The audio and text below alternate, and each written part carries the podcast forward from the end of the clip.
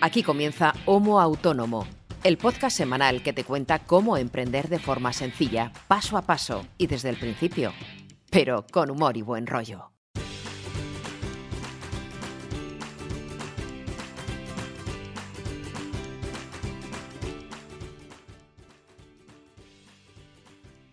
Hola amigo, hola amiga, bienvenido, bienvenida a un nuevo episodio, el 74 de vuestro podcast de emprendimiento favorito. Esto del emprendimiento que es tan socorrido, del que habla tanta gente, pero que nadie enseña realmente, que es un poco el objetivo del podcast, que la gente que está empezando a emprender, que está empezando a crear proyectos suyos, a trabajar por cuenta propia, eh, no sé si aprenderá, pero que entienda a través de la experiencia de dos personas que hacen este podcast con qué problemas se pueden encontrar, qué asuntos hay que tener en cuenta y cómo salir adelante de los diversos marrones que te puedes encontrar en la carrera de autónomo o de autónoma. Es un poco el objetivo. Si podemos además reírnos un ratito y pasar el rato, pues mucho mejor. Esto lo hacemos dos personas. Yo soy César Brito, soy periodista y creador de contenido, aparte de experto en marketing y redes sociales y un par de cosillas más. Y mi amigo y hermano, co-creador y copresentador del podcast Ángel Martín, que es experto en marketing digital y en transformación digital, aparte de otro montón de cosas que casi nunca comentaremos, comentamos, perdón, pero ya comentaremos algún día. Tenemos que un día dedicar un episodio a contar nuestras miserias más desconocidas, profesionales. ¿Más? ¿Más? Más todavía. No las personales eh, eh, más íntimas, pero sí las que no tienen que ver estrictamente con, con la profesión para que entiendan las personas que nos escuchan que somos seres humanos normales, aunque no lo parezcan. Este chaval que habla de fondo es Ángel Martín y me toca saludarle porque sin él esto no sería posible de ninguna de las maneras. Ángel, ¿qué tal estás? Hola Brito, buenos días y buenos días a todos. Todo en orden, ¿no? ¿Todo correcto? Todo correcto. Lo que pasa es que me ha sorprendido que todavía quieras que contemos más eh, de, nuestras movidas cuando el episodio pasado estuvimos hablando no sé cuánto tiempo casi media hora y el anterior también. No, pero me refiero a esta coletilla que usamos en todos los programas de, bueno, somos expertos en esto y en alguna otra cosa más. Pues algún día tendremos que hablar de qué cosas son esas y, por qué siempre las tapamos. No es porque no queramos contarlo, es que simplemente por, resumir. No, no vienen al caso. Claro, porque Ángel es apasionado de muchas cosas y tiene sus propios hobbies, sus aficiones, yo también, y cada uno tenemos nuestras, no rarezas, pero nuestras fricadillas y algún día pues lo podemos compartir para que entendáis quién está detrás del micro cada semana y demás. Si acabas de llegar, mm, espero que no te reviente la cabeza con lo que contamos aquí. Es un poco particular este podcast, hablamos de cosas serias en un tono nada serio y si eres fiel, pues te agradecemos que sigas ahí cada semana y que no solamente nos escuches, sino desde el canal de Telegram, por ejemplo, o en las redes sociales, pues aportes, ayudes a crear este contenido y que ayudes a crecer a este podcast cada semana. Algo que ya sucede con bastante más frecuencia que hace un mes o un mes y algo. Porque la gente participa. Y el tema de esta semana es en parte gracias a la sugerencia de uno de nuestros oyentes. Samuel, esto es gracias a tu idea. Te enviamos un saludo. Y bueno, como lo decías tú ahora, Ángel, estas semanas pasadas hemos estado charlando demasiado de nuestras mierdas y hemos decidido por acortar un poquito la duración del episodio y porque el tema de hoy igual puede alargarse un poquito, vamos a obviar el repaso semanal. Simplemente te pregunto, ¿todo bien esta semana? Todo bien, todo bien. Todo bien esta semana también. Para mí me han pasado cosas que me han dado pie a un par de ideas que puedo desarrollar aquí alguna semana venidera, ya lo hemos comentado fuera de micro, ya lo hablaremos otro día, pero esta semana no vamos a contarnos las miserias semanales porque no ha lugar, ha ido todo bien. No pasa nada, no pasa nada. Tenéis el canal de Telegram para preguntarnos eh, en privado si queréis o fuera de, de emisión, pero vamos a ir al tema mollar de esta semana para que quien llegue aquí y tenga auténtico interés en el tema central pueda ir directamente a lo mollar, a, lo, a la chicha del, episodio. Como habéis visto en el título del episodio, en el podcatcher que estáis utilizando, ya sea iVoox, eh, Google mm, Podcast o Apple Podcast o Spotify o lo que sea, vamos a hablar de la Ley General de Protección de Datos. Que dices, joder, qué coñazo, qué aburrimiento, leyes, reglamentos, normativas europeas y nacionales, vaya mm, o rollo supino, qué aburridera. Bueno, pues puede ser un tema mm, relativamente arduo, pero, y Ángel estarás de acuerdo conmigo, si metes la pata con esto, el palo que te puede caer, económico y judicial, puede ser muy importante. Sí. Y esto de, la protección de datos hay que vigilarlo muy mucho.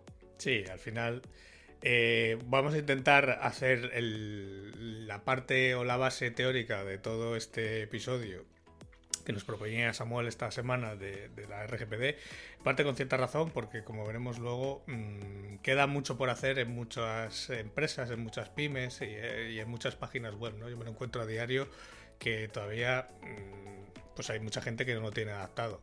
Y es algo que cualquiera que tenga una web y que maneje datos de los usuarios tiene que cumplir. Sí que es cierto que, como decías antes, las sanciones que luego las, las repasaremos como simple anécdota eh, son cuantiosas, son mucho más potentes que la anterior eh, ley de protección de datos de carácter personal, la que venía de 1999, pero también nos salva que aquí en España la Agencia Española de Protección de Datos no tiene cuerpo inspector como lo tiene la agencia tributaria.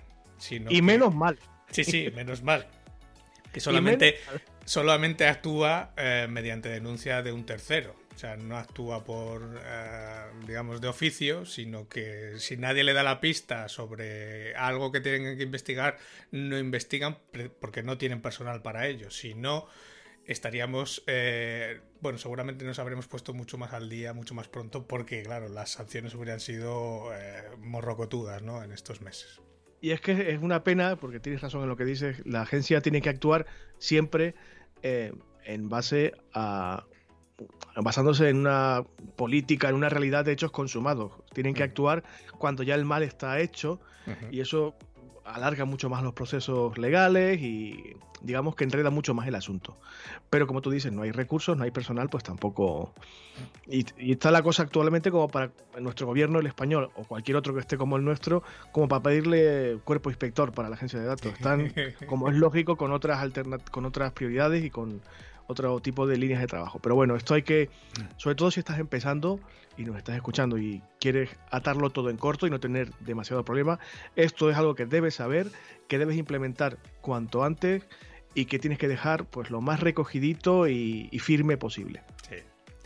Cuéntanos, Ángel. Vamos a empezar un poco con, lo que es la base de, esto de la RGPD o de la, o la GDPR, en función de si lo vemos en español, castellanizado o si lo vemos en inglés, ¿vale? La RGPD no es más que el Reglamento General de Protección de Datos, que es un reglamento europeo que sus siglas eh, en la Unión Europea se le conoce como GDPR. Entonces, si lo buscamos en Google, lo podemos encontrar con ambas siglas, ¿no? Uno va a hacer referencia a lo que es el reglamento meramente europeo y la RGPD sería la transposición de ese reglamento al marco normativo español, ¿vale? Esto, el GDPR sí que entró en vigor allá por el 2016, o sea, ya hace cuatro años, el 25 de mayo, y era, digamos, tuvo ahí un periodo de carencia de dos años o de aplicación a la nueva normativa y entró sí que sí en vigor el 25 de mayo de 2018. De hecho, si lo recordarás, no muchos lo recordarán,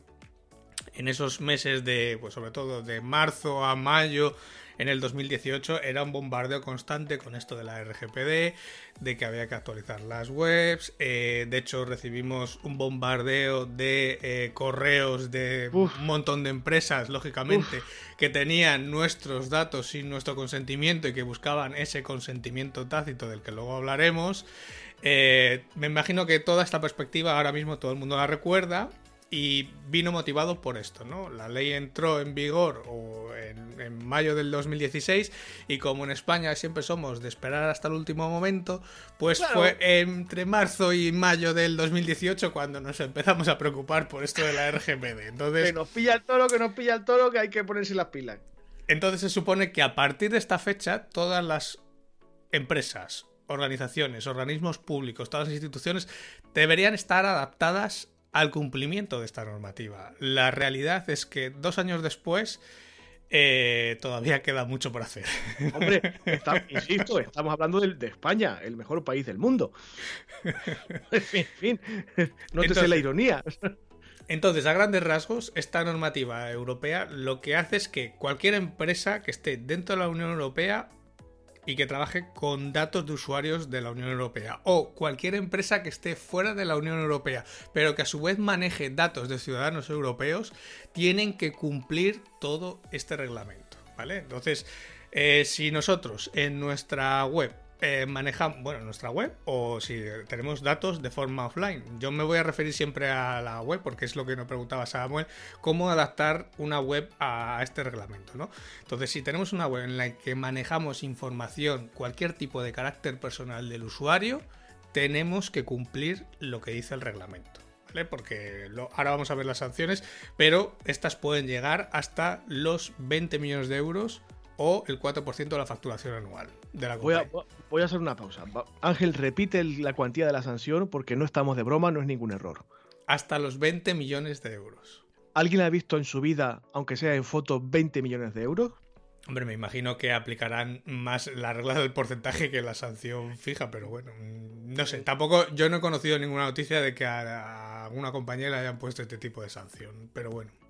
A mí me quitan un porcentaje en la facturación y me va a ser un hijo de madera igualmente. ¿eh? También, también. Pero bueno, esta RGPD o este reglamento lo que hizo fue, eh, digamos, em, cambiar o, ponerse en, el lugar de la antigua ley orgánica de protección de datos de carácter personal, la antigua LOPD, que todo el mundo le suena y que era del año 99, eh, ¿vale? Entonces, desde ese momento, desde el 2018, la LOPD, eh, digamos, deja de aplicar, sino y ahora en su lugar estaría el RGPD. ¿Ok? Bien. De momento todo correcto. Esto sería un poco la introducción, ¿no? Del porqué de esta ley, de dónde viene, de cuándo, desde cuándo se tiene que aplicar y a qué sustituye, ¿no? A qué antigua ley sustituye de nuestro ordenamiento español. ¿Qué sanciones eh, podemos tener si no la cumplimos? Pues desde una simple advertencia por escrito de la Agencia de Protección de Datos, de la Agencia Española de Protección de Datos, que viene a ser lo mismo que una carta de esas con un sobre con ventanilla negra de Hacienda, pues acojona lo mismo, yo creo. A mí me entran sudores. O sea, de hecho me ha pasado que cuando en el, perdón por el paréntesis, cuando en el buzón de mi casa hay una carta que no entra en el buzón o no saben realmente si el destinatario es el del buzón o no, cuando veo algo que medio se parece a ese tipo de sobre oficial, aunque no sea para mí, me entra una inquietud y una digo, uff, qué mal rollo, alguien, alguien le va a caer el palo. Y a lo mejor es una publicidad que el sobre se parece un poco, tal, pero aún así lo tengo tan metido en la cabeza, y eso que yo soy súper legal y, hago todo mm. fenomenal, pero aún así, cualquier cosa que se medio parezca, sí, no, bueno, es que aparte, aunque sea una notificación para algo, bueno, que no sea malo, simplemente es información, como viene ese tipo de sobres, acojona lo mismo. de hecho, estás ahí un minuto que se te corta la respiración hasta que luego ya lees lo que es y lo... Ah, bueno, vale, que es que no... Tal. que no, voy a la cárcel, vale, vale. Pero bueno, parte desde eso, desde una advertencia por escrito de que, oye, que eh, alguien nos ha dicho que no estás cumpliendo y que te ponga las pilas, a un nivel superior sería ya que te hagan una auditoría, incluso periódica, sobre protección de datos. Vale, esto en una, en una pyme, en una micropyme, no creo que aplique mucho. Está más pensado sobre todo para compañías medianas y grandes, lógicamente, donde el volumen de datos que manejan pues es tremendamente alto, ¿no? Y luego entraríamos en el apartado ya eh, puro de sanciones, que son multas que van hasta los 10 millones de euros o hasta el 2% del volumen de negocios mundial de la compañía del ejercicio anterior ¿vale? Si, si no se cumplen ciertas condiciones, que luego eh, he dejado linkado en, el, en, la escaleta un PDF de la propia Agencia de Protección de Datos, que es un manual de buenas prácticas y de es como una especie como de guía de implementación, ¿no? Nos va diciendo paso a paso qué es lo que tenemos que hacer en cada caso y qué es lo que eh, a partir de ahora quedaba, o a partir de ese 25 de mayo quedaba prohibido, ¿no? Para tenerlo un poquito más claro. El enlace lo vamos a compartir igualmente en la web del programa para que lo podáis descargar o leer o hacer con él lo que queráis.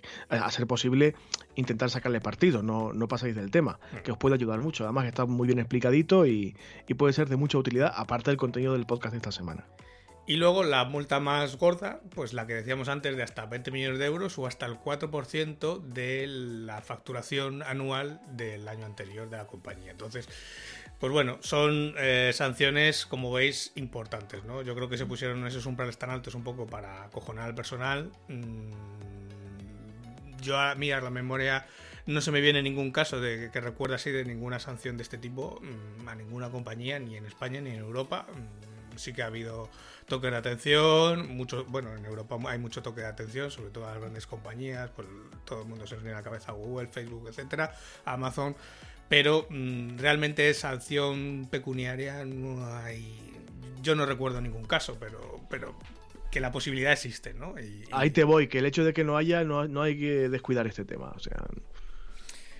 Entonces, sabiendo todo esto, y suponiendo que todo el mundo deberíamos tener ya la web adaptada, mm, la realidad es que, eh, bueno, solamente hay que entrar en unas cuantas web eh, que naveguemos un poco para darnos cuenta de que en realidad, sobre todo las pymes, pues eh, o bien están haciendo poco o básicamente nada de este nuevo reglamento. Es decir, o no se han enterado o no se han querido enterar o, aunque se hayan enterado no han hecho los cambios que se necesitan, ¿no? Entonces, esto es algo que hay que tener en cuenta porque este reglamento sí que endurece bastante el control sobre los datos personales y, y lo bueno para nosotros como ciudadanos es que nos da la capacidad de decisión sobre qué queremos hacer con esos datos que se recopilan en una web o cualquier empresa eh, en nuestras transacciones diarias, ¿vale? Pues desde cuando das de alta una línea de teléfono, pues das una serie de datos, cuando te registras en una web para comprar algo, das una serie de datos, pues tenemos esa capacidad de decisión y de acción que antes no teníamos para eh, pues eso, mm, oponernos, cancelar los datos, e incluso que nos los borren, ¿vale? Con ciertos matices que, están explicados también en el reglamento, pero digamos que ahora sí que tenemos esa capacidad que antes no teníamos. Entonces, el no estar adaptados o el no tener previstas estas situaciones hace que nos pueda eh, sobrevenir, pues eso, una advertencia de la Agencia de Protección de Datos o una sanción. Como decía antes, la agencia actúa por eh, denuncia de alguien, de un tercero. O sea, nadie en la Agencia Española de Protección de Datos está revisando las webs eh, así de forma aleatoria. Nadie hace eso. Sino que cuando alguien le da un chivatazo o le dicen, oye, que me ha pasado esto en tal página web, entonces es cuando sus mecanismos se ponen en marcha. Pero mientras tanto, eso nos salva, eh, pues no hacen nada. Pero, ojo, el, no, el que no hagan nada no nos exime de no cumplir la norma. Claro, eh, y lo decías tú ahora, eh, estamos hablando de webs principalmente, aunque también se aplica en otro tipo de negocios mm, offline. Mm, no somos conscientes, bueno, yo creo que yo un poco más, hoy en día un poquito más sí, pero no hemos sido hasta muy poco, hasta hace muy poco, muy conscientes de la cantidad de información que compartimos. Y se habla de datos personales o de información personal. ¿De qué estamos hablando? A ver. Cuando hablamos de datos personales. Aquí no me tires de la lengua porque aquí hay una doble moral muy... O al menos yo soy eh, de los que creen que tenemos una doble moral muy eh, perniciosa, ¿no? Según que... Te he hecho la, te he hecho la pregunta a propósito. Según qué datos, ¿no? Porque... Que no soy tonto. A ver, un dato personal, o al menos lo que entiende el Reglamento General de Protección de Datos sobre un dato personal, es toda información de una persona física que sea identificada o que se le pueda identificar por ella, bien sea el nombre, el DNI, su ubicación, eh, un código que le identifique, eh, su grupo sanguíneo, su estado civil, su religión, su etnia, su raza, ¿vale? Dentro de, este, dentro de estos datos, de lo que serían datos personales, el reglamento incluso los identifica por em, grupos o por niveles, ¿no? Eh, hay, hay elementos o datos que son, bueno, mm, menos importantes que otros y pongo por ejemplo el nombre, pues bueno, es un dato que identifica a la persona, pero tampoco es de los más importantes porque como tú en España se llaman unos cuantos cientos de personas o incluso unos cuantos miles, dependiendo de lo común que sea tu nombre. Tu DNI es un identificador único, es cierto que solo te identifica a ti, pero al final es un elemento que se utiliza en múltiples transacciones y tampoco tiene mayor importancia. Hay ciertos datos como por ejemplo los datos médicos, los datos sobre religión, los datos sobre eh, pues tu condición sexual, etcétera, que ya entran en un segundo apartado que están especialmente protegidos, ¿vale? porque son bastante más sensibles. Eso es. Pues, por ejemplo, eh, se me ocurre ahora una consulta médica, maneja datos de sus pacientes mucho más sensibles que los que puedo manejar yo, por ejemplo, para algunos de mis suscriptores de pago, ¿no? Que yo al final pues tengo su nombre, su bueno, su de, su dirección y su tarjeta de crédito. Y ni siquiera la tarjeta de crédito porque la guarda Stripe. O sea que mm, dependiendo del, tipo de dato que guardemos, tendremos que tener más o menos cuidado o tener mayores o menores precauciones. os pongo un ejemplo, ahora te dejo seguir Ángel, perdóname. Yo estuve un tiempo trabajando con un, compañero y amigo también, me pasa como contigo, que somos amigos aparte de trabajar juntos. Y este chico se dedica y se dedicaba a la fotografía social, a los reportajes de boda. Tenemos, de hecho, algún oyente que se dedica a esto mismo también. Y podrá confirmar esto o desmentirlo y decir si miento o no. Cuando, mucho antes de, de la implantación de la Ley General de Protección de Datos, una compañera de una empresa pues pasó por allí para comentarle al que era mi jefe que bueno que había que actualizarse y digamos era el paso previo al salto definitivo a la reglamentación que tenemos ahora no y había que ponerse un poco al día y claro él no entendía eh, y ahora os cuento por, eso lo saco aquí ahora os cuento por qué. Qué necesidad tendría él de digamos tener un cuidado especial con la información de sus potenciales clientes hasta que esta muchacha de la empresa dijo, vale, tú recoges en la ficha de cliente cuando haces un contrato el nombre de la pareja a la que vas a con que te va a contratar, el precio, bla, bla, bla, bla, pero entre otras cosas, eh, consignas, aunque sea de forma indirecta, qué tipo de enlace es, si es civil o religioso. Ahí ya estás diciendo el credo de la persona o de mm. las personas, que es información especialmente sensible. Si es una boda, eh, digamos, eh, heterosexual u homosexual entre dos hombres o dos mujeres, o mujer y hombre, que también incide directamente en la orientación sexual de la persona, que es especialmente sensible. Y claro, ahí se le abrieron los ojos a, mi compañero y dijo, ostras, claro, es verdad, es verdad, no, no había pensado en ello.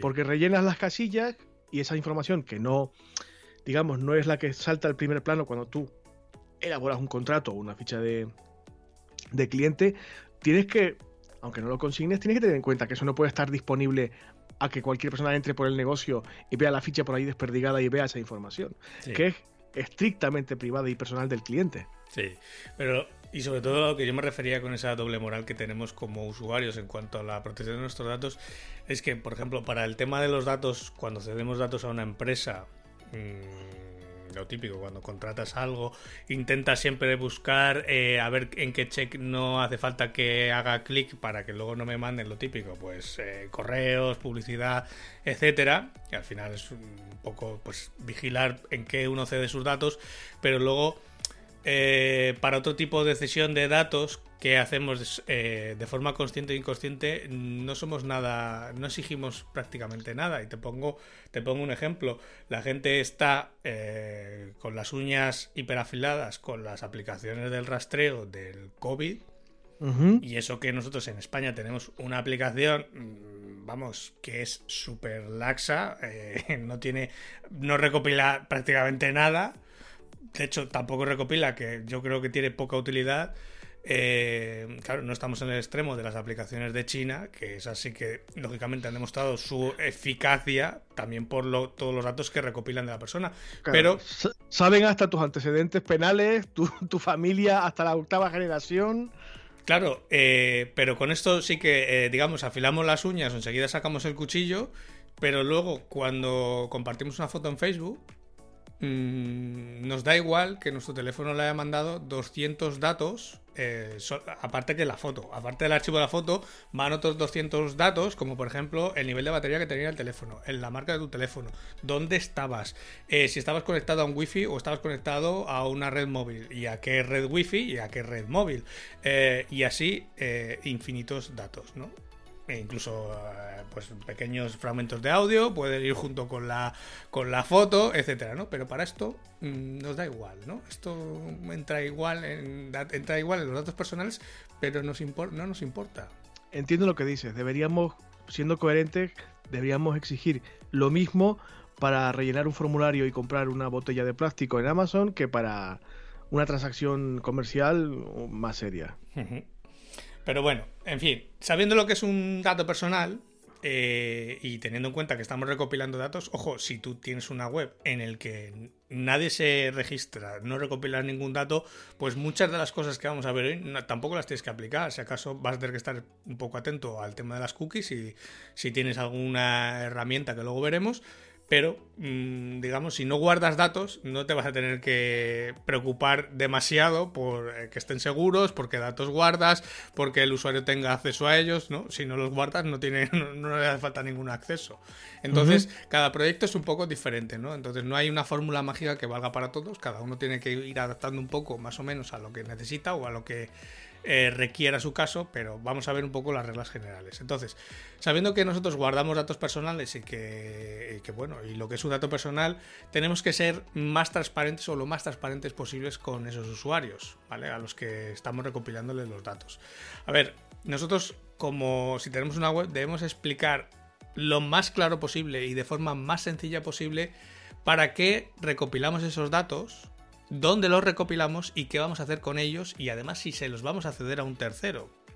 Ojo, cuando hablo de ceder a un tercero no quiere decir que se los vayamos a dar a Coca-Cola para que mande publicidad, que en el mayor porcentaje de los casos no va a ser así, sino que muchas veces de forma inconsciente no nos estamos dando cuenta que los datos de nuestros usuarios se los estamos cediendo de forma inconsciente a un tercero, como por ejemplo a la empresa de hosting en la que tenemos alojada nuestra web, ¿vale? Los datos están alojados en sus servidores y por lo tanto no los tenemos en un disco duro en nuestra casa, sino que están en un disco duro de un servidor que pertenece a otra empresa que a veces está en el otro lado del Atlántico, o no, o está en Alemania, pero no está en nuestro poder y por lo tanto tenemos que decirle al usuario de que sus datos se van a guardar en tal servidor de tal compañía que está ubicada en, tal sitio. En Nueva Zelanda, por ejemplo, sí, sí, sí. sí y hay que ser transparentes, ¿no? Y informar al usuario de todas estas cosas. Luego lo, veremos en el apartado de los textos legales.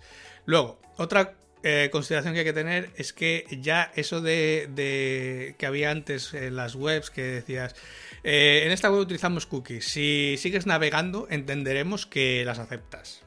Sí, eso de el que calla otorga no se aplica ya. Esto mm, ya no es así. Desde la entrada en vigor del RGPD, el usuario tiene que aceptar que quiere eh, que le instalemos las cookies o rechazar que le instalemos las cookies en su navegador o en un formulario, pues tiene que si quiere enviarnos sus datos, tiene que aceptar nuestra política de privacidad y si no, no puede enviarnos sus datos, ¿vale?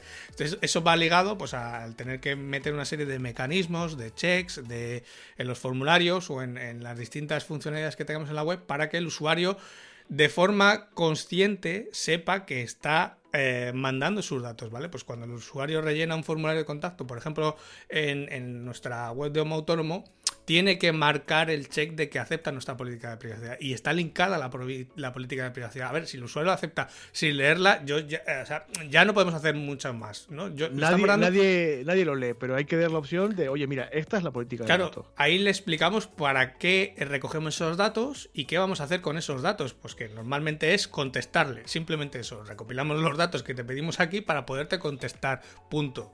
Mm, ya está. Y, pero el usuario tiene que ser consciente de que eh, de, eso, de que eh, de lo que vamos a hacer con sus datos. Y para eso tiene que ser el con, un, sentimiento tácito, ¿no? Le tiene que dar él al check y validar esa, esa, esa información. Luego, eh, otra de las características de este reglamento es que ya no podemos excusarnos en, ah, no, esto está en un hosting que está, como decías tú antes, en Nueva Zelanda y si ellos han tenido un agujero de seguridad es su problema. No, el problema es nuestro porque nosotros somos los que recopilamos los datos del usuario. No, puedes, puedes, descargar la responsabilidad en terceras partes. Eso es, porque de hecho eh, la ley obliga a que tú tengas que tener firmado un acuerdo de protección de datos con cada uno de tus proveedores. En este caso, si es el del hosting, tú en tu contrato de servicio tiene que haber un apartado específico de este, de este reglamento de, de, GDPR o RGPD. Si no lo tienes, pues una de dos, o cambias de hosting o, prácticamente cambias de hosting, porque eh, entonces es un incumplimiento grave, ¿no? Porque eh, precisamente por eso, porque aunque tú cedas los datos a un tercero, los guardes en un tercero, eh, digamos, tú eh, externalizas la tarea, pero no la responsabilidad. Esto es, esa es la frase clave. El trabajo gordo, por decirlo así, el, farragoso de recopilar, almacenar, tener copia de seguridad, todo eso lo lleva un externo. Pero la implicación legal que ese trabajo que no es tuyo, tú estás mm, descargando en otra, en otra entidad, en otra empresa, en otra persona, la responsabilidad legal sí que es tuya, sigue siendo tuya. y como la responsabilidad es nuestra, eh, nosotros debemos eh, establecer qué niveles de riesgo estamos incurriendo y qué medidas tenemos que tomar para no incluir, o sea, no incurrir en esos riesgos, ¿no? Al final, pues uno en su web decide qué datos recopila de sus usuarios. En un formulario de checkout se pueden pedir 20 eh, datos o se pueden pedir solamente 4. Si solo necesito 4, ¿para qué voy a pedir 20? Eh, pues eso es decisión nuestra y también es responsabilidad nuestra tomar las medidas de seguridad para guardar esos datos de forma segura. Cuando un fallo de seguridad se da, que a veces se da, pues este reglamento obliga a las personas y a las empresas a comunicar esos fallos de seguridad. Y además tienes un plazo límite de 72 horas. Es decir, que si tú guardas datos de tus usuarios y tienes un fallo de seguridad porque había un problema en el hosting, porque alguien te ha hackeado la web, porque se ha quemado el archivo donde tenía los papeles, da igual, lo que sea, tienes que comunicárselo a los usuarios de que sus datos personales han sido comprometidos en un plazo de 72 horas máximo. Esto mm, deriva, lo habéis visto mucho, pues en fallos de seguridad en alguna red social importante, tipo WhatsApp o Twitter, que te comunican, oye, hemos sufrido un ataque, eh, tu información ha estado, digamos, expuesta durante X tiempo, evidentemente las empresas se curan en salud y te venden la moto lo más grande de la vida, ya estamos ya está el tema solucionado, estamos trabajando para que no vuelva a pasar, bla bla bla, pero legalmente están obligados a contarte, mira, ha pasado esto.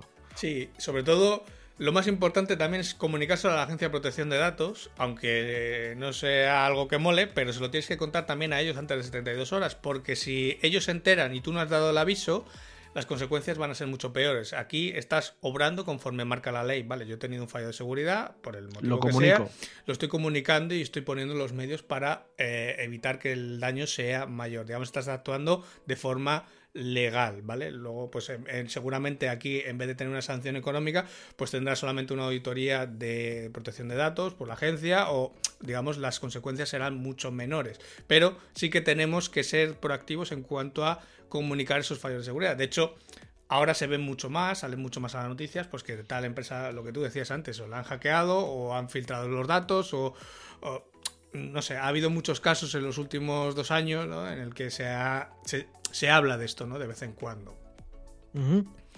Y la última eh, característica o funcionalidad nueva que trae este reglamento es la figura del delegado de protección de datos, ¿vale? Se lo conoce con las siglas de DPO, eh, de Data Protection Officer, o bueno, delegado de protección de datos en castellano, que no es más que en eh, a ver, en una pyme, en una micropyme, pues vas a ser simplemente responsable de la empresa, o el gerente, o el autónomo de turno, Vas a ser tú, vaya. Vas a ser tú mismo, eh, porque eres tu persona física el que operas con tu NIF, pues bueno, eh, tú mismo eres el delegado de protección de datos de los datos que recopilas de tus usuarios, de tus clientes.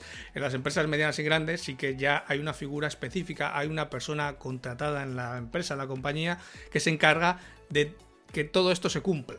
¿Vale? Que todos los procesos de la empresa, pues lógicamente cumplan el reglamento, que todas las eh, personas que manejan datos de los usuarios pues sepan lo que tienen que hacer con esos datos, cómo los tienen que tratar, cómo los tienen que almacenar, cómo se tienen que gestionar, etcétera, ¿no? Y sobre todo cuando hay riesgos, fallos de seguridad, etcétera, pues buscar soluciones para eh, solventarlos y sobre todo es la persona que está eh, en contacto con los usuarios cuando alguno de sus cuando alguno de los usuarios o los clientes quiere hacer Em, uso de sus derechos en cuanto a sus datos, ¿vale? Que vamos a ver luego los derechos de acceso, de oposición, de rectificación, etcétera. Pues sería, digamos, la persona que hace de enlace o la persona responsable de cumplir esos derechos del usuario.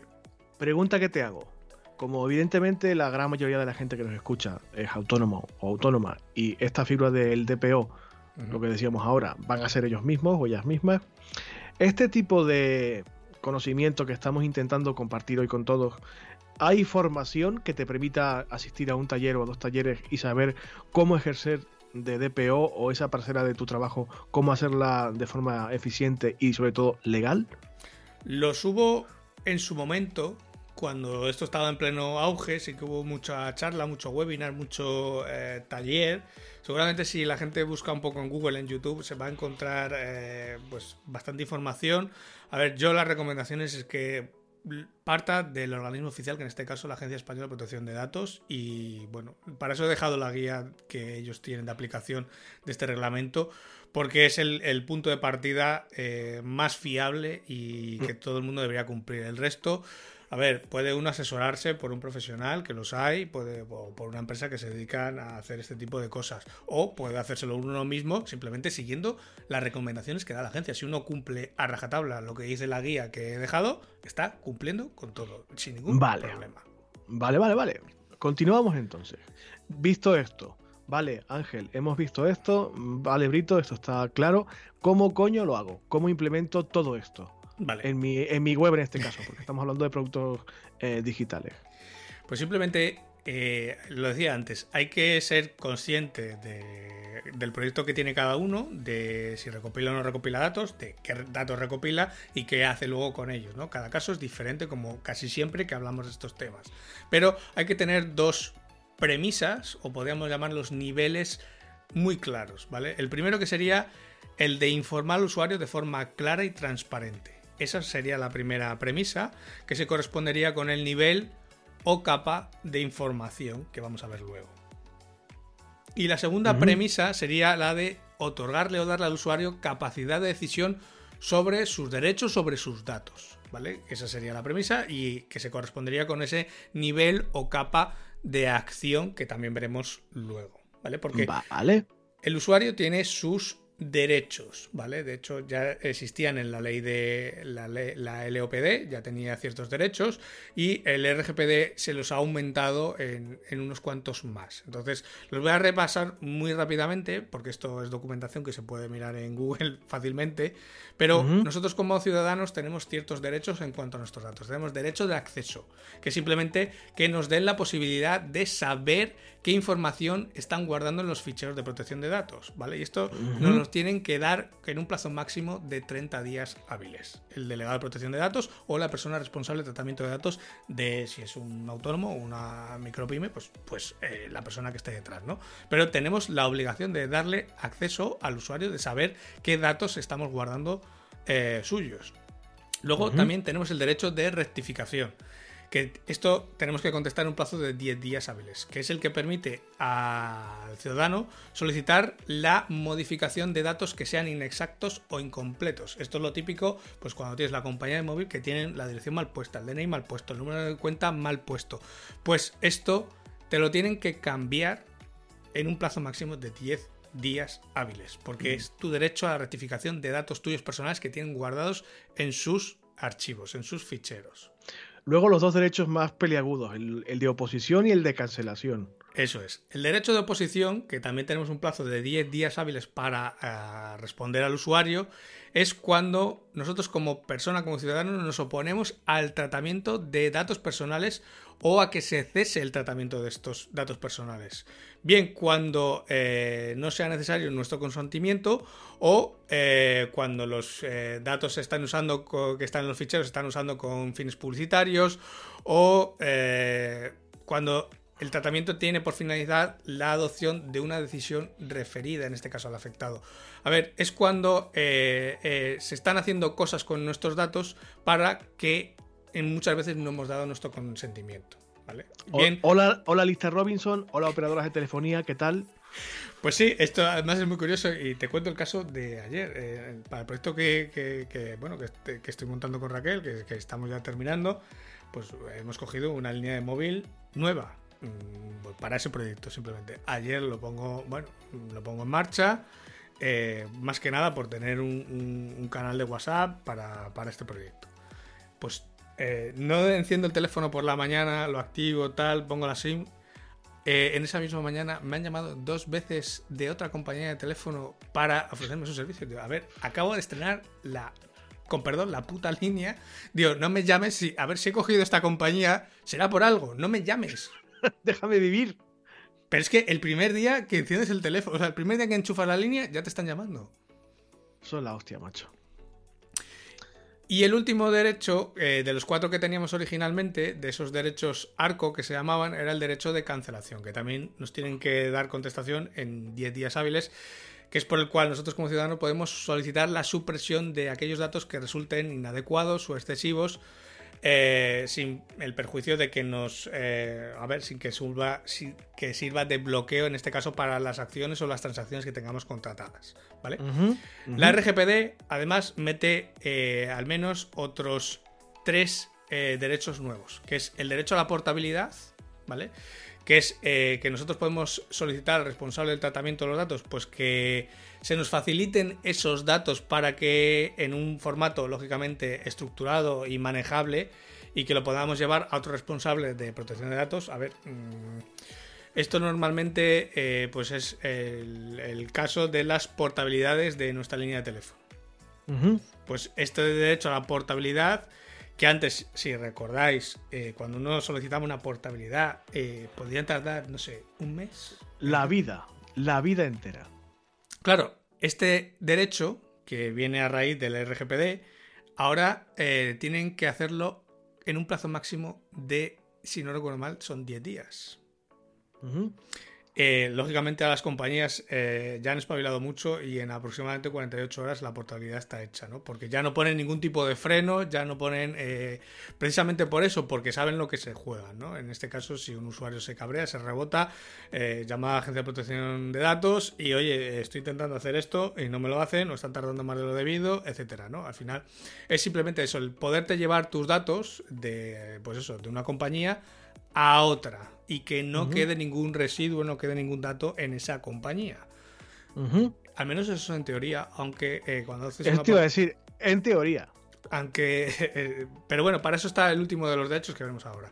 También tenemos el derecho al olvido, que simplemente eh, el que tenemos derecho a que eliminen los datos personales sin que sin ninguna dilación, siempre y cuando esos datos eh, o esos eh, sí, esos datos cumplan una serie de condiciones que vienen detalladas en el reglamento, ¿vale?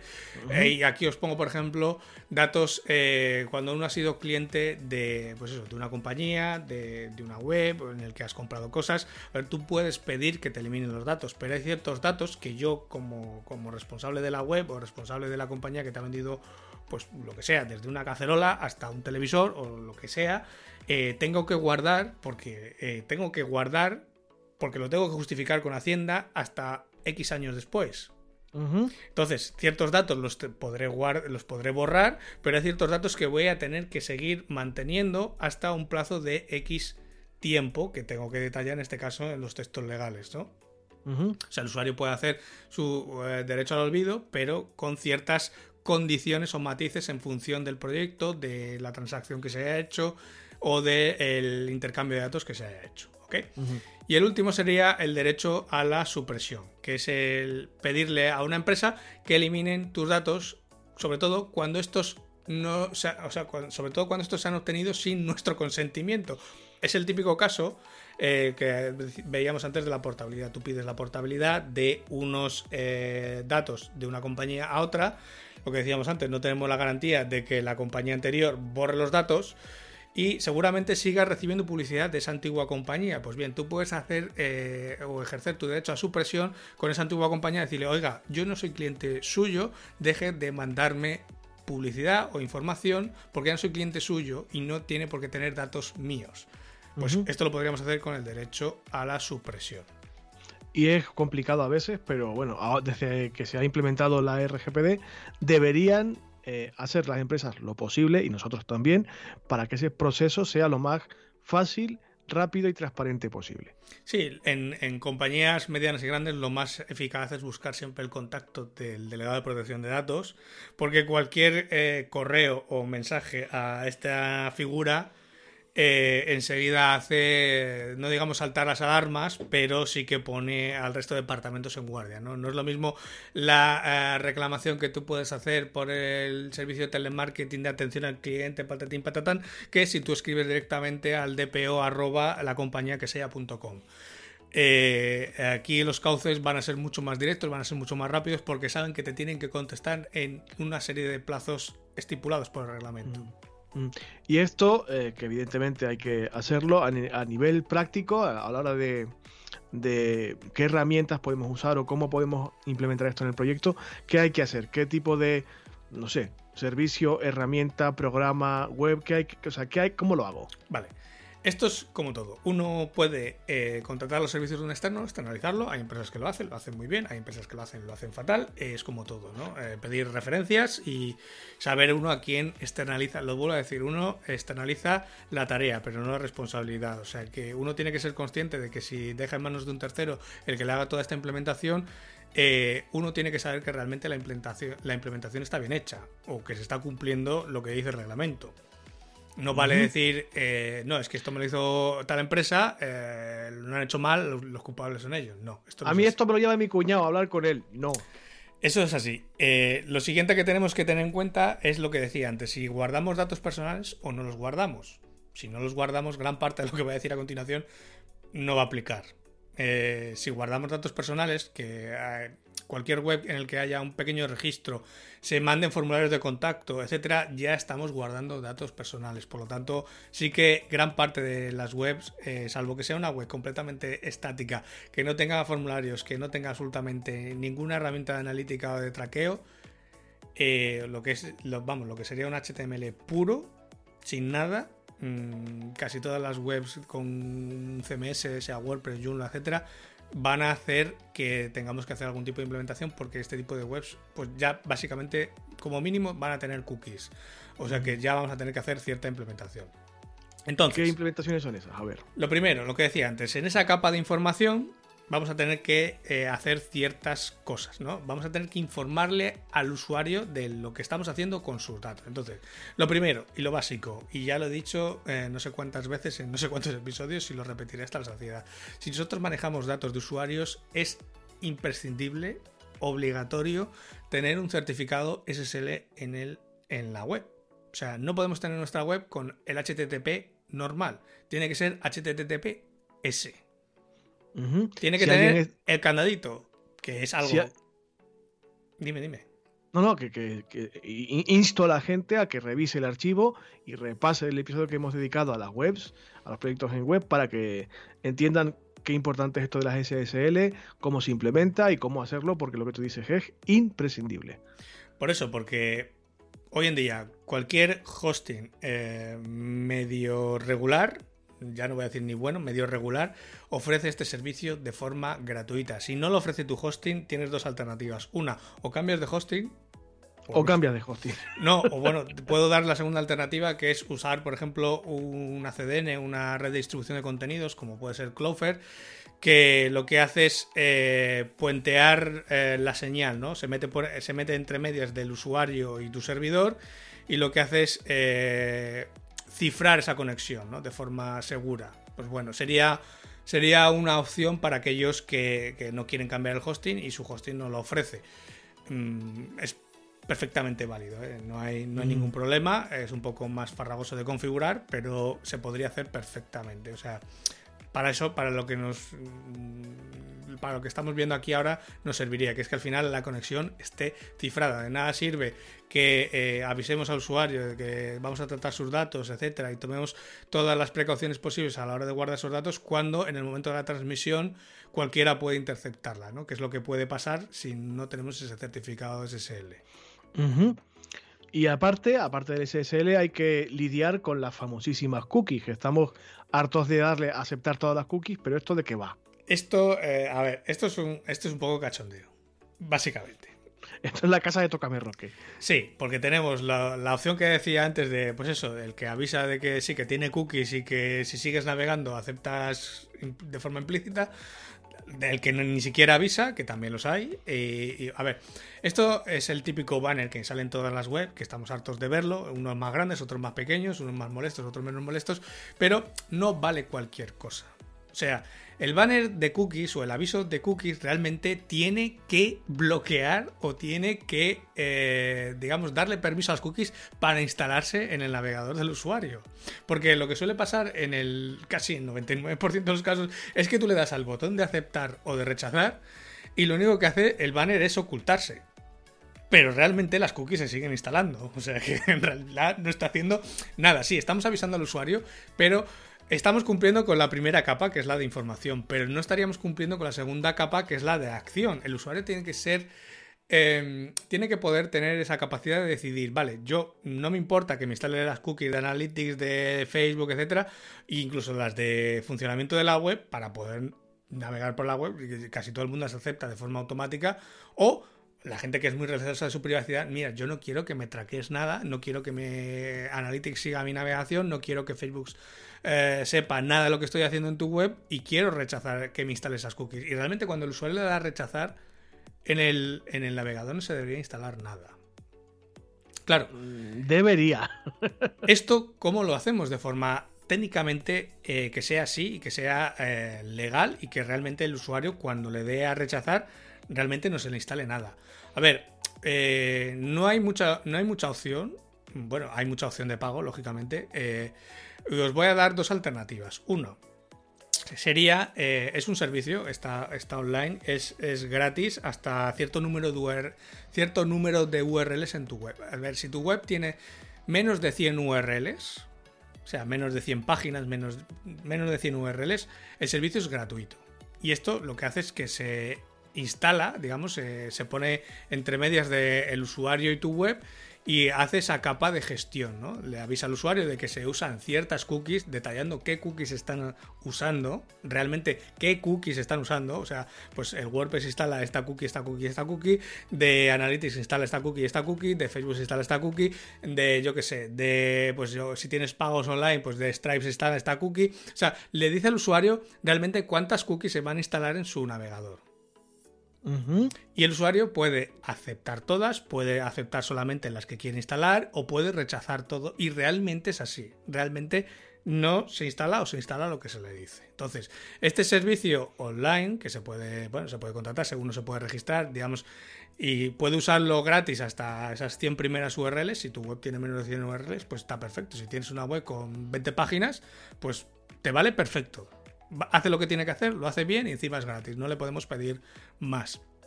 Para webs que tengan más de 100 URLs, pues os he traído esta otra alternativa. No es tan potente como la de Cookiebot, que es eh, Glow Cookies, que es una, eh, a ver, es una herramienta de código abierto, está en GitHub Em, la he descubierto hace unas semanas, por eso la traje, eh, la, he traído porque, porque hace lo que, lo que hace lo hace bien. A ver, no es tan completa como la anterior, pero lo hace bien. Por ejemplo, para cookies básicas como son las de Analytics, Facebook y alguna otra herramienta de analítica, permite bloquear esas cookies, le permite al usuario decidir en qué momento las vuelve a activar o las rechaza y digamos eh, hace exactamente eso es lo que tiene que hacer. Avisa de que se están usando cookies, las bloquea en el caso de que el usuario las quiera bloquear o las acepta en el caso de que el usuario las quiera aceptar. ¿Está? A mí me mola porque es de código abierto. Ya sabéis que yo con el código abierto me pongo muy cachondillo. Y, pero bueno, a ver, son dos alternativas que también compartiremos como siempre en la web del programa para que le echéis un ojo. Pero vamos, que es curioso. Si Ángel lo trae es porque es curiosillo.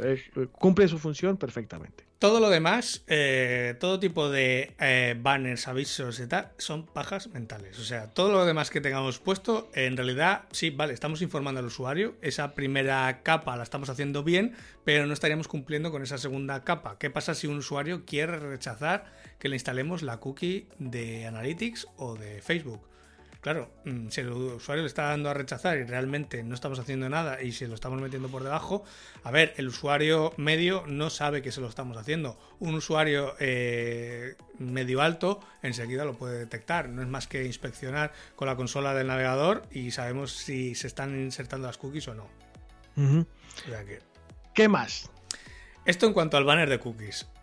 Otro de los elementos que tenemos que tener en cuenta en esta capa de información es tener consentimientos tácitos en todos aquellos formularios, registros, etcétera, ¿vale? Eh, pues lo típico, en el formulario de contacto tiene que aparecer ese check de estar de acuerdo con la política de privacidad y linkar a esa política de privacidad. Hay que ponérselo fácil al usuario. No que tenga que rebuscar por la web, no, vale. Tú tienes que aceptar mi política de privacidad, pero esta es mi política de privacidad. Aquí te la estoy dejando. Si la quieres leer, la lees. Si no, pues bueno, es tu problema, pero yo te lo dejo aquí. Lógicamente, los checks tienen que estar sin marcar. El usuario tiene que marcarlos por sí mismos.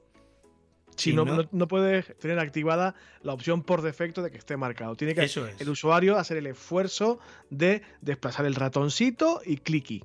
Esto es igual que eh, las famosas newsletters, etcétera. O sea, el usuario se tiene que suscribir de forma voluntaria. No vale que porque el usuario nos haya comprado un producto en nuestra tienda, nosotros automáticamente le suscribamos a nuestra newsletter. ¿Por qué? Porque el usuario cuando está comprando en nuestra tienda nos está dando eh, consentimiento para que nosotros le informemos sobre el transcurso de su pedido, o sea, todo lo que tenga que ver con su pedido nosotros le podemos mandar en este caso correos para decirle que hemos recibido el pedido, que lo estamos procesando, que lo hemos enviado y que le hemos mandado la factura o que tiene la factura disponible, por ejemplo, en su cuenta de usuario.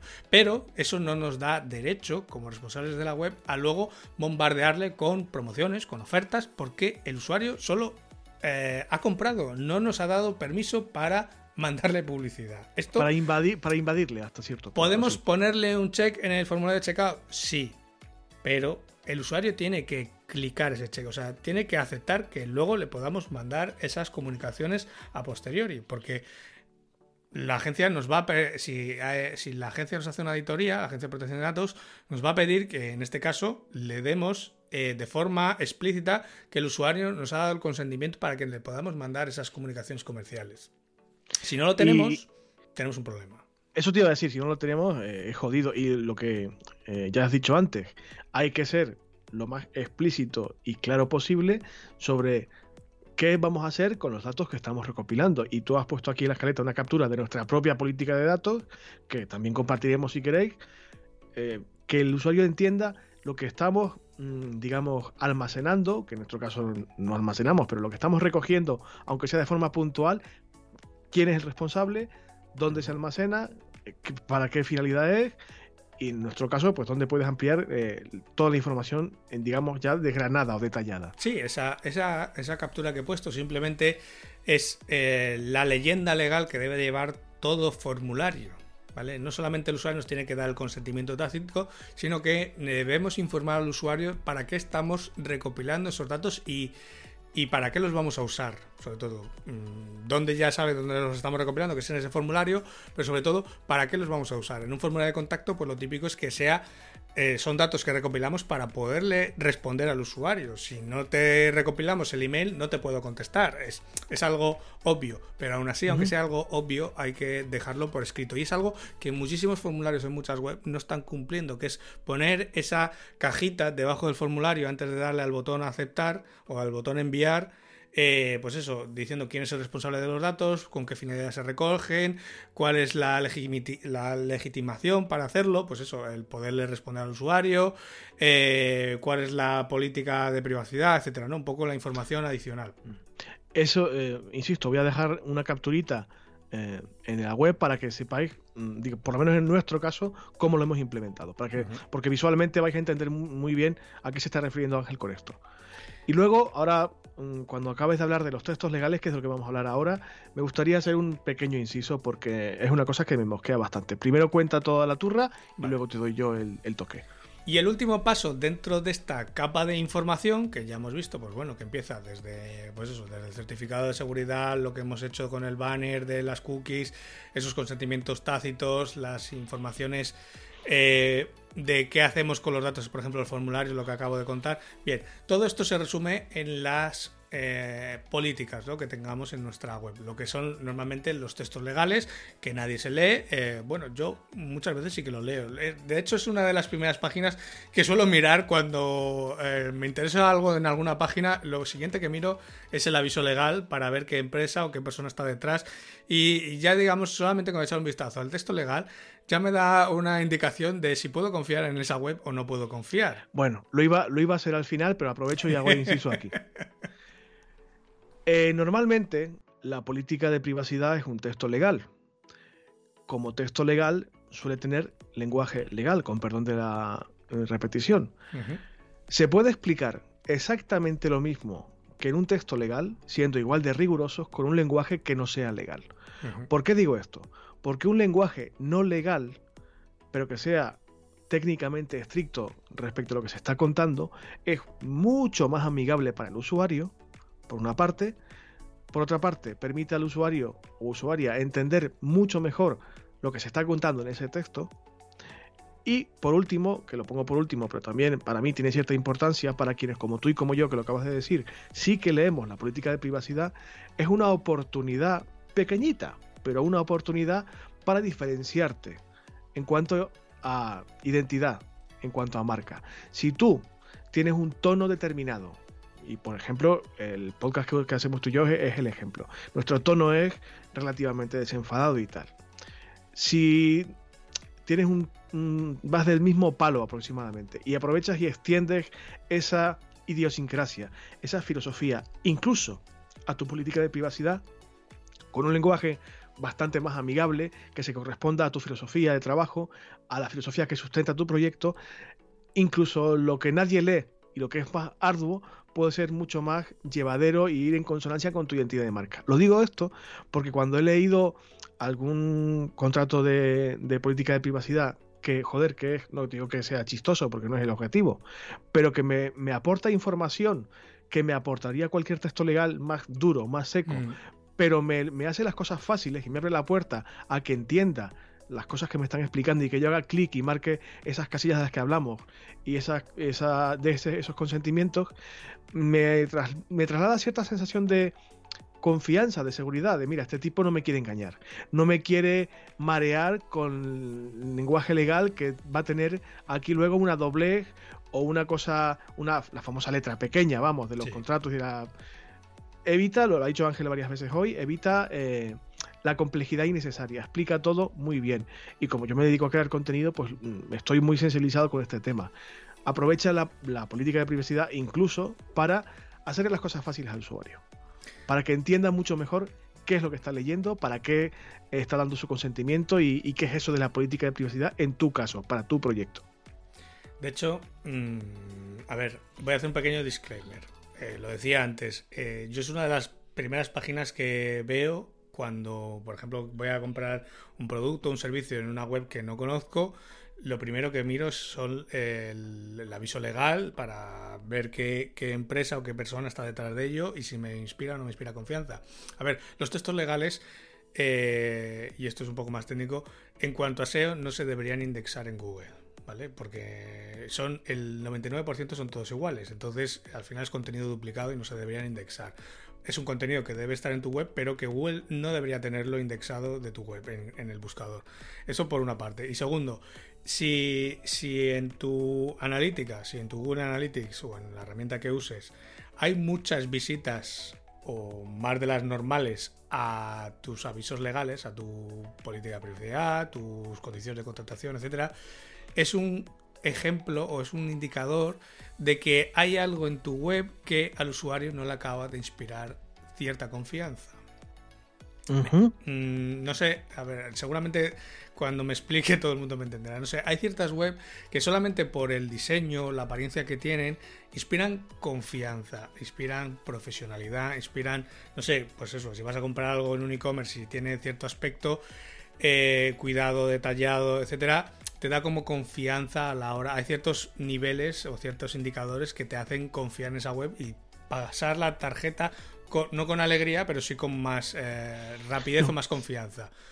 Y hay otras, eh, por ejemplo, siguiendo el ejemplo de e-commerce, hay otros e-commerce que nada más que los ves te echan para atrás, ¿no? Mm, la confianza no es la misma, es mucho menor, entonces eh, hay algo que te interesa, pero no te acabas de fiar de lo que estás viendo. Entonces, una de las cosas que sueles mirar es el aviso legal para ver si realmente es eso. Si hay una persona física detrás o no hay nadie detrás, porque una de las señales de alarma es que no aparezca ningún dato de nadie responsable, o ninguna dirección, o ningún teléfono de contacto, o nada de contacto eso ya es una señal clara de alarma de que, ojo, cuidado que puede ser una estafa. Entonces, si en tu web, en tu analítica, la página de aviso legal o de las condiciones de contratación, la que sea, se mira mucho, eh, lo mismo tienes que revisar un poco el diseño o, los, o, la apariencia de tu web para inspirar más confianza, ¿no? Porque hay algo que no está acabando de funcionar bien. He hecho el disclaimer, que lo estaba eh, pensando a medida que estabas hablando, Continúo con los textos legales. A ver, los textos legales, el reglamento tiene eh, exige además que sean claros, que sean sencillos, que estén en un lenguaje que todo el mundo pueda entender. Así que está muy bien lo que acaba de decir Brito, porque hay que hacer un esfuerzo por explicar a la gente de forma sencilla, clara, realmente lo que hacemos con sus datos, ¿no? A ver, los textos legales pueden ser muchos. Si es un e-commerce, pues vamos a tener condiciones de contratación, condiciones de envío, de devoluciones, etcétera. Pero básicamente cualquier web tiene que tener dos textos legales básicos que son la política de privacidad, que esto sí o sí, y la política de cookies, que esto también es sí o sí. O sea, tenemos que avisarle al usuario de qué hacemos con sus datos y segundo, tenemos que decir al usuario qué coño estamos haciendo con las cookies en su navegador, básicamente. Eh, el resto de textos, pues vamos a necesitar más o menos dependiendo de nuestro proyecto. Lo dicho, si tengo un e-commerce, pues tendré que decirle al usuario con quién contrata, qué es lo que pasa, fórmulas de pago, etcétera, ¿no? Un poco las condiciones de contratación, cómo hacemos los envíos, cómo hacemos las devoluciones. O sea, son una serie de textos también legales, pero eh, no incumben tanto al RGPD. Los básicos serían estos: privacidad y política de cookies. Dicho esto, Dentro de la política de privacidad, que sería el primero de los textos legales, tenemos que decir claramente quién es el responsable del tratamiento de los datos personales. O sea, tenemos que decir, eh, bueno, si lo queremos llamar el DPO o el delegado de protección de datos, o simplemente el responsable del tratamiento, pero tiene que estar identificado. Se llame como se llame, o el cargo que tenga, pero tiene que estar identificado, con nombre y apellidos, con una dirección de correo, con una forma de contacto a la que se pueda acceder de alguna forma. ¿Vale? Porque esto, es, esto es vital y esto es una señal clara de que estamos cumpliendo con, el reglamento, ¿no? Porque estamos facilitando al usuario ese contacto, ¿no? somos francos y somos claros desde el principio. Y mira, oye, tratamos datos, pero si tienes algún problema con ello, eh, contacta con esta persona para. El, el marrón le va a caer a fulano de tal. Bueno, el marrón no, sino eh, puede ser simplemente la gestión, no, tiene por qué ser marrón. Bueno, bueno. Otra de las cosas que tiene que quedar especificadas en la política de privacidad es dónde recopilamos información del usuario. O sea, en qué puntos de nuestra web concretos estamos recopilando información del usuario para que el usuario lo sepa. Porque a veces el usuario es consciente o no es consciente, o es ingenuo o no es ingenuo. Pero hay que decirle al usuario en qué puntos concretos de nuestra web estamos recopilando datos eh, más o menos sensibles del usuario. Por ejemplo, los formularios de contacto, el formulario de registro, el formulario de checkout en el caso de un e-commerce, eh, no sé, el formulario de suscripción para un membership site. O sea, esos son puntos de contactos que incluso tienen una URL determinada dentro de nuestra web que debemos identificar. Ojo, en el formulario de contacto estamos recopilando tu nombre, tu dirección de email y ya. En el formulario de registro, pues aparte de tu nombre y tu email, aparte recopilamos este dato y este otro dato. Y en el formulario de checkout, aparte de tu nombre, tus apellidos, tu email, tu teléfono, tu dirección, etcétera, recopilamos esta serie de datos, ¿no? Pues hay que especificar dónde recopilamos esos datos. Y sobre todo, también ¿Para qué recopilamos esa información? Pues en un lógicamente, va a ser para la gestión de pedidos, pero en web pues, más normales, pues simplemente eh, que tengan un registro, un blog, eh, un membership site, etcétera. Simplemente podemos recopilar eh, datos para la gestión de los usuarios, de sus suscripciones, pero también con fines de analítica, para hacer campañas de marketing, para hacer seguimiento del pedido, pues todo esto lo debemos explicar. Pues mira, en el formulario de contacto simplemente eh, recopilamos tus datos para responderte, nada más. No hacemos ningún otro fin eh, con esos datos. En el formulario de checkout recopilamos tus datos en esta URL con este fin, que es simplemente poder procesar el pedido, poderte enviar el pedido, poder eh, enviarte un correo con el seguimiento de la compañía de mensajería de turno, etcétera, ¿no? O sea, ser claros, ser francos de lo que hacemos con los datos en cada uno de los casos, ¿no? Pues si hemos detectado cuatro puntos de recopilación de datos, pues decir qué hacemos con los datos de cada uno de esos puntos. Porque pueden ser fines distintos en cada uno de ellos. Y si la intercambiamos con otras personas también.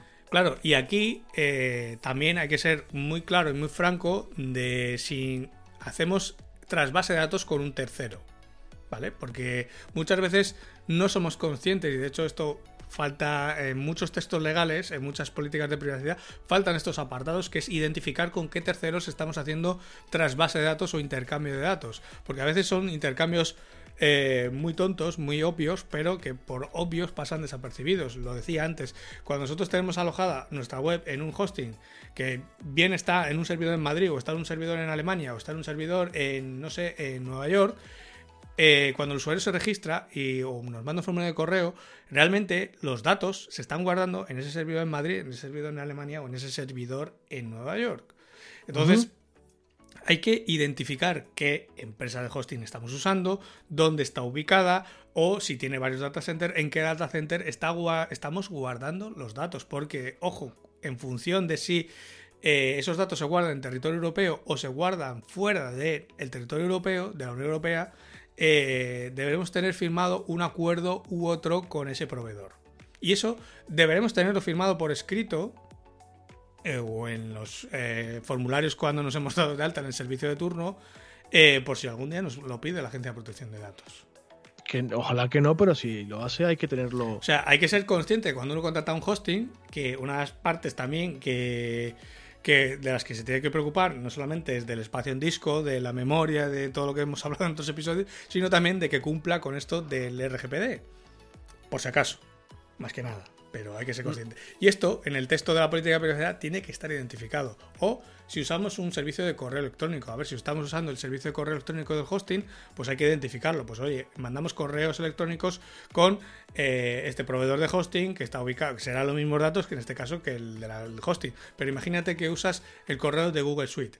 Pues esto también lo tienes que identificar. Tienes que decir que tú los correos o los correos que les van a mandar al usuario parten desde el servidor, en este caso de Google, que está en Estados Unidos, con el que tienes firmado un acuerdo eh, que protege también al usuario, incluso aunque le mandes un correo desde un servidor americano.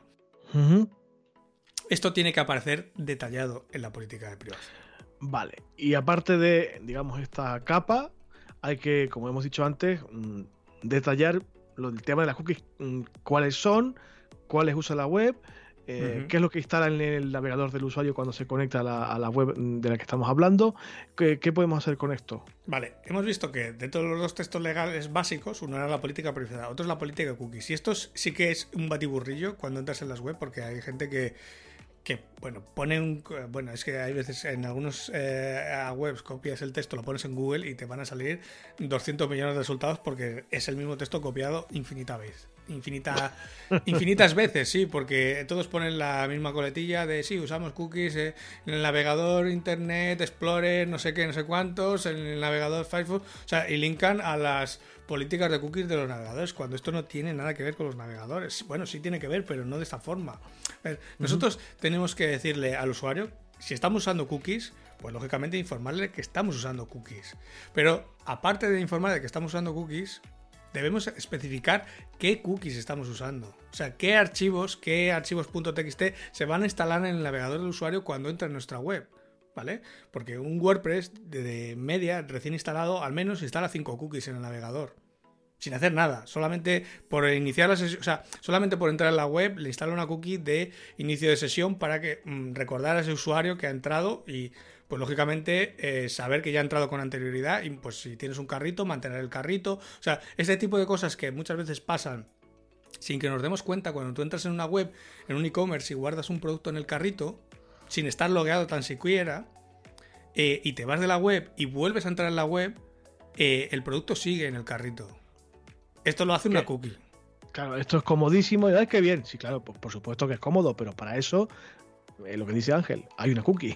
Eso es que se te, ha instalado un pequeño archivo .txt en tu navegador, en una carpeta del navegador, y claro, la web cuando vuelves a entrar en ella consulta ese consulta si está ese archivo y si está ese archivo le muestra lo que la información que se haya guardado en ese archivo. Claro, en ese archivo se ha guardado que tú tenías este producto en el carrito y por lo tanto, pues consulta, ve que tienes ese producto y te lo vuelve a mostrar.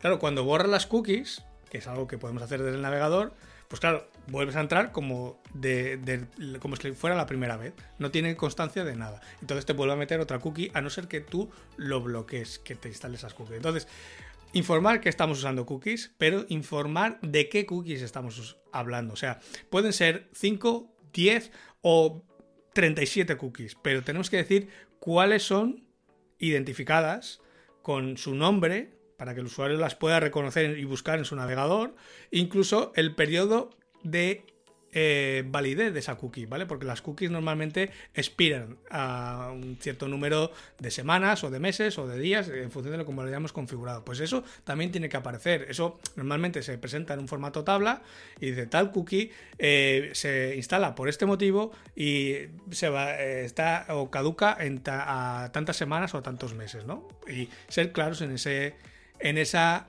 tabla de cookies o en esa información sobre las cookies.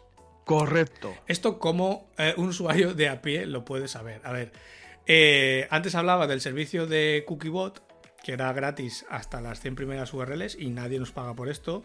Simplemente lo recomiendo porque lo usan en algún proyecto, a algún cliente y funciona perfectamente. Y de hecho muchas veces lo uso para saber, eh, para sacar este listado de cookies, ¿no? Eh, cuando haces ese primer registro, esa primera, digamos, prueba, te hace como un análisis de la web.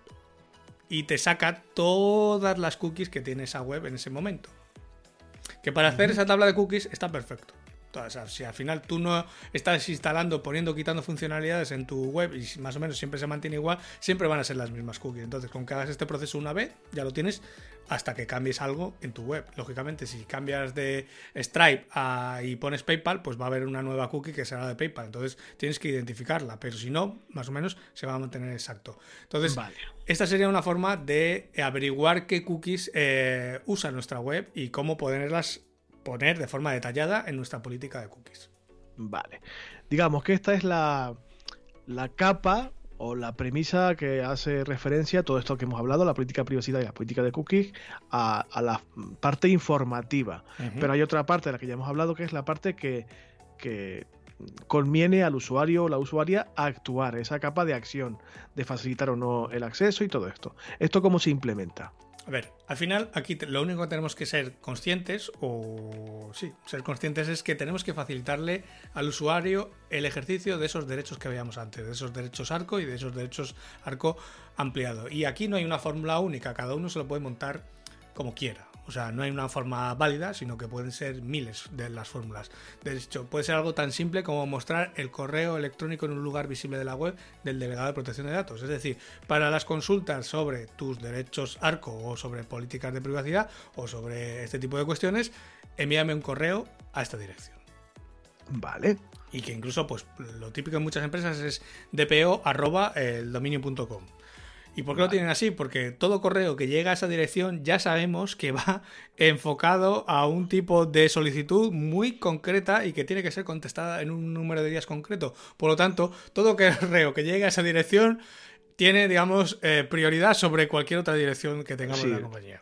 Hay que, hay que andarse ligerito, hay que andarse ligerito para poder cumplir eh, la normativa y los plazos que establece la ley. Entonces, puede ser algo tan simple como eso, como mostrar una dirección de correo que esté visible que, y accesible para el usuario, que pueda mandarnos un correo desde su móvil, desde su cliente de correo electrónico, o podemos tener un formulario específico simplemente para todo este tipo de solicitudes relativas a la RGPD. Puede ser un formulario público que sea, por ejemplo, eh, pues nada, un típico enlace abajo en el en el pie de página, donde sea política de privacidad o RGPD, o, o sea, podemos poner el enlace que queramos y que el usuario entre ahí y tenga un formulario para, pues, incluso seleccionar qué derecho quiere acceder, o sea, quiere ejercitar, pues quiero ejercitar mi derecho a supresión. Pues ya está, eh, simplemente pone sus datos y ya está, le llega a la persona que tenga que hacer se cargo de esa solicitud y ya está. Es un poco mm. más profesionalizado que lo anterior, un poco más estandarizado, pero es igualmente viable. Y luego... Y si quieres ya trabajar lo menos posible, entre comillas... A ver, hay herramientas que nos facilitan esa gestión. De hecho, el propio servicio de CookieBot es algo que, nos lo hace eh, en cuanto al tema de las cookies. Nos, permite que el usuario pueda aceptar, rechazar, poner más, poner, quitar. O sea, facilita ese tipo de, acciones. En cuanto a, por ejemplo, todas las instalaciones que, o todas las webs que usan WordPress, eh, WordPress ya lo usa de forma nativa desde, desde, hace ya unas cuantas versiones.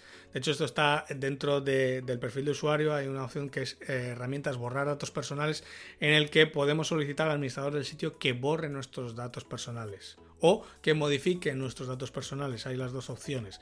De hecho, se puede hacer internamente sin tener que andar con este... Eh, esto de los correos o de los formularios, o sea, algo mucho más automático, mucho más fácil, ¿no? Pues el usuario solicita borrar sus datos o modificar sus datos, al administrador del sitio le llega un aviso, simplemente valida y ya está, se hace, se hace el cambio. O si queremos, por ejemplo, eh, implementar algo, eh, pues sin ninguna de las soluciones anteriores, la de CookieBot o la de Glow Cookies, para todo el tema del cumplimiento de las cookies, eh, y queremos tener, por ejemplo, un plugin para tener esto y cumplimentar esto de cara al usuario, ¿no? Pues que tenga su dentro de su panel de usuario, de su cuenta de usuario, una opción que sea pues controlar esto de borrar sus datos, modificar sus datos, eh, activar o desactivar las cookies, hay un plugin que está bastante bien, que es GDPR Cookie Compliance, que lo dejo ahí enlazado, que hace todo esto bastante bien. O sea, no es 100% perfecto, pero es una aproximación, digamos, al 90 y muchos por ciento, bastante, bastante buena. O sea, con esto eh, estaríamos haciendo muchísimo más de lo que hacen el, no sé, el 98% de las webs actualmente. Pues, bueno, no, no, está mal, no está mal. Bueno, Ángel, a ver, respira un poco, bebe algo de agua, que te has dado hoy una, una has hecho un esfuerzo laringio y vocal muy importante. Hoy ha sido de estos episodios que nosotros calificamos de clase, de, de contenido hardcore, porque ha sido de, mm, eso, de explicar mucho y tal. Insistimos, creemos que es un tema lo suficientemente importante como para que le echéis un ojo y, e investiguéis un poquito más. No somos especialistas en esto, pero nos ha tocado implementarlo, sobre todo Ángel, que trabaja a diario con muchos proyectos web y mm, es el, son los consejos que os podemos dar. Os recuerdo, si estáis escuchando esto en el móvil o donde sea y queréis mm, bucear un poquito en el contenido de, de este episodio, ¿qué os vamos a compartir? Por una parte, la guía de buenas prácticas de la que hablaba Ángel de la Agencia Española de Protección de Datos.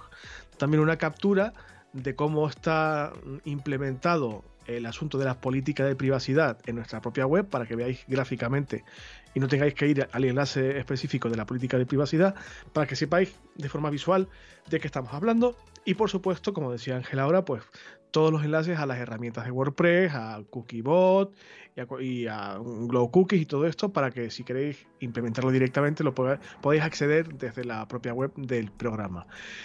Y yo creo que Ángel mm, ha hecho el trabajo más que suficiente esta semana como para descansar un poquito. Si te parece, hago un ligero comentario respecto al feedback y vamos echando el cierre que eso que no hemos hablado de nuestras semanas respectivas, que hemos ido a la chicha pronto y aún así la turra ha sido también bastante buena esta semana. A ver, simplemente para terminar, esto a ver, uno lo puede delegar, lo puede. Si uno se ve abrumado o quiere hacerlo, pues bueno, que se lo lleve a alguien de forma profesional, lo puede hacer. Uno lo puede hacer por sí mismo, se puede hacer perfectamente. He intentado buscar las formas o las herramientas más sencillas mm, para poderlo hacer, ¿vale? No. A ver, todo esto se puede complicar mucho y se puede hacer incluso hasta programación a medida sin ningún tipo de problema y cumpliría al 100%, pero entiendo que para mm, la mayor parte de los proyectos, con lo que hemos hablado en el episodio de hoy y teniendo un poco de, sobre todo, sentido común, es más que suficiente. De hecho, con cumplir, simplemente con cumplir la capa de información, ya estamos haciendo mucho, mucho más de lo que mucha gente hace. Y ya si facilitamos todo lo que podamos en esa capa de acción, sobre todo que el usuario pueda acceder de una forma cómoda, rápida, sencilla al ejercicio de sus derechos, aunque sea simplemente a través de un correo electrónico. No hace falta complicarse con historias o herramientas o de forma interna. Simplemente podemos dejarle el correo y que el usuario nos escriba y ya está, y, procesar la solicitud de forma manual. Esto es algo mucho que no hace falta tampoco eh, construir la NASA para esto, sino simplemente mm. intentar cumplir las premisas básicas que establece el reglamento. Con eso eh, estamos cumpliendo en, la inmensa mayoría de los casos. Y ser lo más, eh, lo hemos dicho varias veces, claros y transparentes posibles para que el usuario o la usuaria entienda lo que, lo que está pasando con su información personal. Bueno, dicho esto, vamos a, si quieres, hacer una ligerita ruptura eh, de cortinilla. Hablo un poquito del feedback, que es básicamente comentar un par de asuntos para la comunidad de Telegram y poco más. Venga.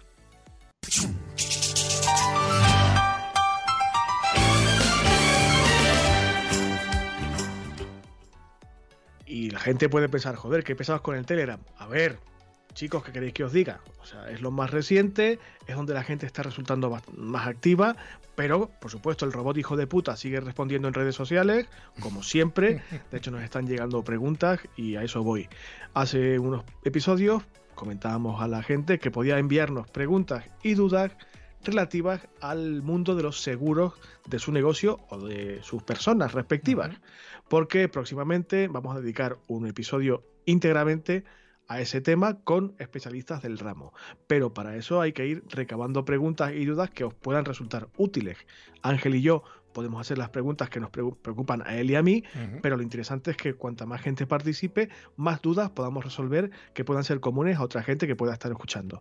Y para eso, pues tanto está el canal de Telegram como las redes sociales o los correos respectivos, César y Ángel, arroba homoautónomo.com.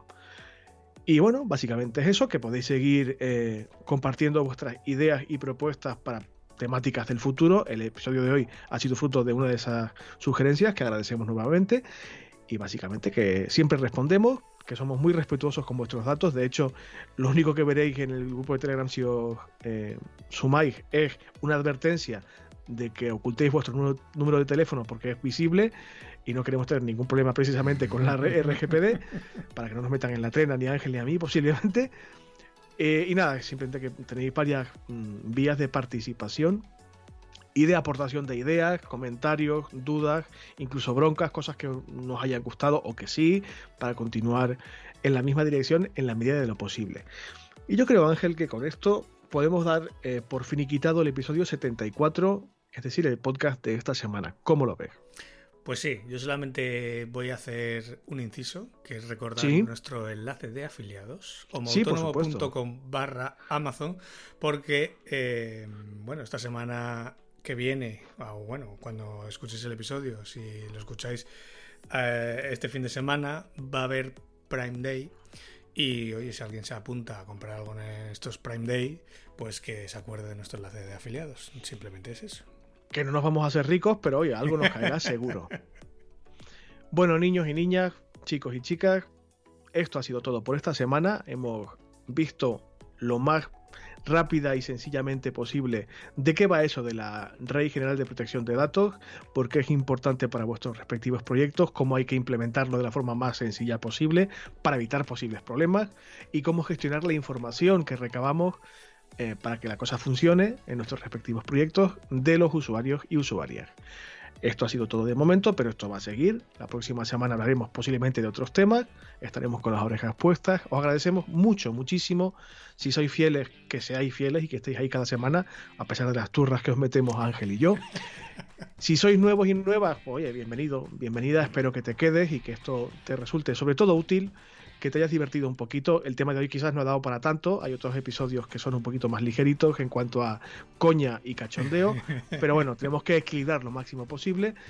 Aún así, a los fieles y a los nuevos y nuevas, muchas gracias por escucharnos, por estar ahí. Si os gusta esto, sí que os pediríamos que pues lo comentarais por ahí, que lo compartierais en redes sociales, que nos dierais algún like que otro en iVoox, en iTunes, en Spotify, que digamos habléis de este proyecto a la gente que creáis que le pueda resultar interesante para que esto sea cada día un poquito mayor y un poquito mejor, que lleguemos cada día a más personas y ni Ángel ni yo vamos a vivir de esto por desgracia, por lo menos no de momento, pero para mantener un poquito el espíritu, la ilusión y las ganas de continuar mejorando cada día a Ángel Martín, que es el alma mater, como digo siempre, de este proyecto, la otra pata del banco, por decirlo así. Gracias por acompañarme, por el esfuerzo que ha hecho hoy de explicar un asunto que es, en principio, un poquito farragoso, cuando menos, no complicado, pero sí farragoso. Ángel, un abrazo muy fuerte, gracias por el contenido de esta semana. La semana que viene, si no pasa nada, volveremos a charlar. Pues sí, seguro. Y nada, os combinamos a que si queréis escuchar el resto de episodios le echéis un ojito al que os interese más. Si queréis que hablemos de algo que os interesa especialmente y que ya hemos tratado, ya os he dicho antes que podéis contactar con nosotros para intentar trabajar sobre esos temas. Y en principio os dejamos tranquilos hasta la próxima semana. En siete días, si no pasa nada, volvemos. Adiós, adiós. Adiós a todos.